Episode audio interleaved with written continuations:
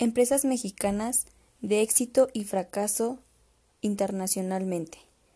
Una de ellas es Grupo Televisa, que es una empresa con mucho éxito. Es una compañía privada mexicana de medios de comunicación, la más grande en el mundo de habla hispana, con base en capitalización de mercado, y es uno de los principales participantes en el negocio de entretenimiento a nivel mundial.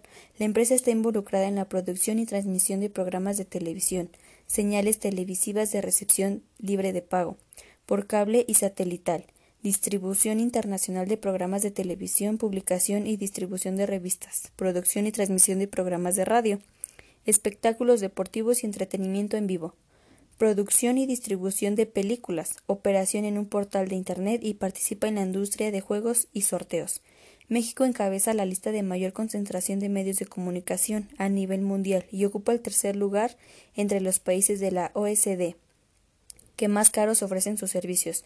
Este marco es el mercado de telecomunicaciones en México. Está denominado por el Grupo Televisa y el Grupo Slim.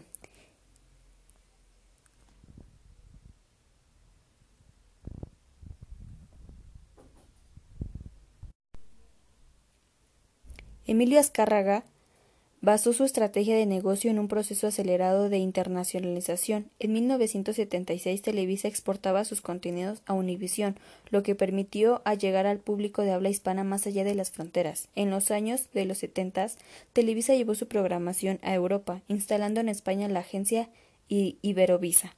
En los 80 abrió en Holanda la filia Eurovisa, con el objetivo de extender el impacto de los contenidos en el viejo continente.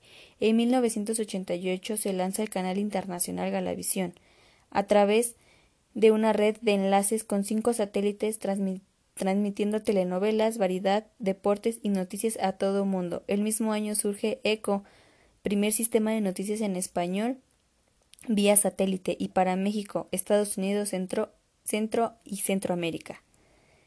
Europa y el norte de África, siendo el crecimiento de la empresa había sido indiscutible desde su creación y a principios de la, década de, los noventas Televisa entró a cotizar en la Bolsa Mexicana de Valores y para el año 1993 en la Bolsa de Nueva York, dándole mayor solidez. Emilio Azcárraga Jane, diversificación del negocio ante la globalización del mundo la consolidación y la vanguardia en los tiempos modernos. En 1997 asume la presidencia, trayendo consigo una ola de innovación y crecimiento que han posicionado a Televisa como una empresa que se mantiene a la vanguardia en su oferta de contenido y plataformas de distribución. Hoy, la empresa ha extendido sus horizontes hacia otros mercados, basándose en una estrategia de distintas líneas de negocio. En 2018, Emilio Azcárraga deja el cargo de CEO y director general de Televisa para enfocarse en la presidencia ejecutiva del Consejo de Administración de la empresa. Tenemos una empresa de fracaso. Esta empresa ha sido Aviaxa.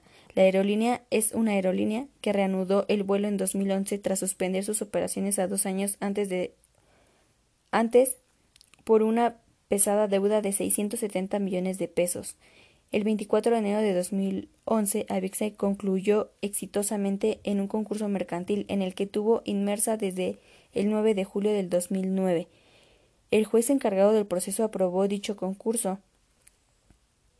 tras haberse negociado los adeudos con los principales acreedores, entre ellos el Aeropuerto Internacional de la Ciudad de México, y haber acordado la capitalización de la empresa por parte del Grupo Madero, dueño de la empresa. Sin embargo, a la fecha la aerolínea no opera.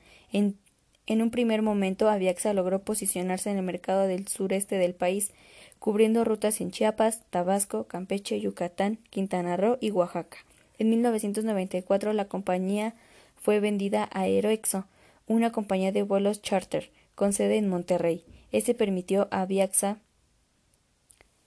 extender su cobertura al norte y centro de México, operar rutas hacia los Estados Unidos y crear una división de vuelos charter. Para el año 2000, Aviaxa Cubriría rutas hasta 25 destinos en México y Estados Unidos. Operaba una flota de 20. En 2005 la compañía reportó haber transportado 3.7 millones de pasajeros, alrededor del 13% del mercado mexicano, la mejor cifra en su historia. El 2 de junio de 2009 la, la Secretaría de Comunicaciones y Transportes ordenó a la aerolínea suspender la operación de 25 a 26 aviones, pues después de una inspección uh, de la Dirección General de Aviación se encontraron irregularidades en el mantenimiento de las aeronaves. Sin embargo, dos días después la compañía recibió un amparo que le permitió reanudar operaciones a pesar de la Administración Federal de Aviación, que había secundado la decisión. Un mes después, el 7 de julio del 2009, la SCT revocó a la aerolínea el uso, goce y aprovechamiento del espacio aéreo mexicano, debido al adeudo de 22 millones de dólares que la aerolínea mantenía con servicios a la navegación en el espacio aéreo mexicano. Los nuevos inversores presentaron un plan de reestructuración y en febrero del 2011 se reinició la venta de boletos. Sin embargo, en mayo del mismo año, Aviapsa anunció que debido al adeudo que mantenía con el Aeropuerto Internacional de la Ciudad de México y con Grupo Aeroportuario del Pacífico, le sería imposible reiniciar operaciones y suspendería de manera indefinida la venta de boletos.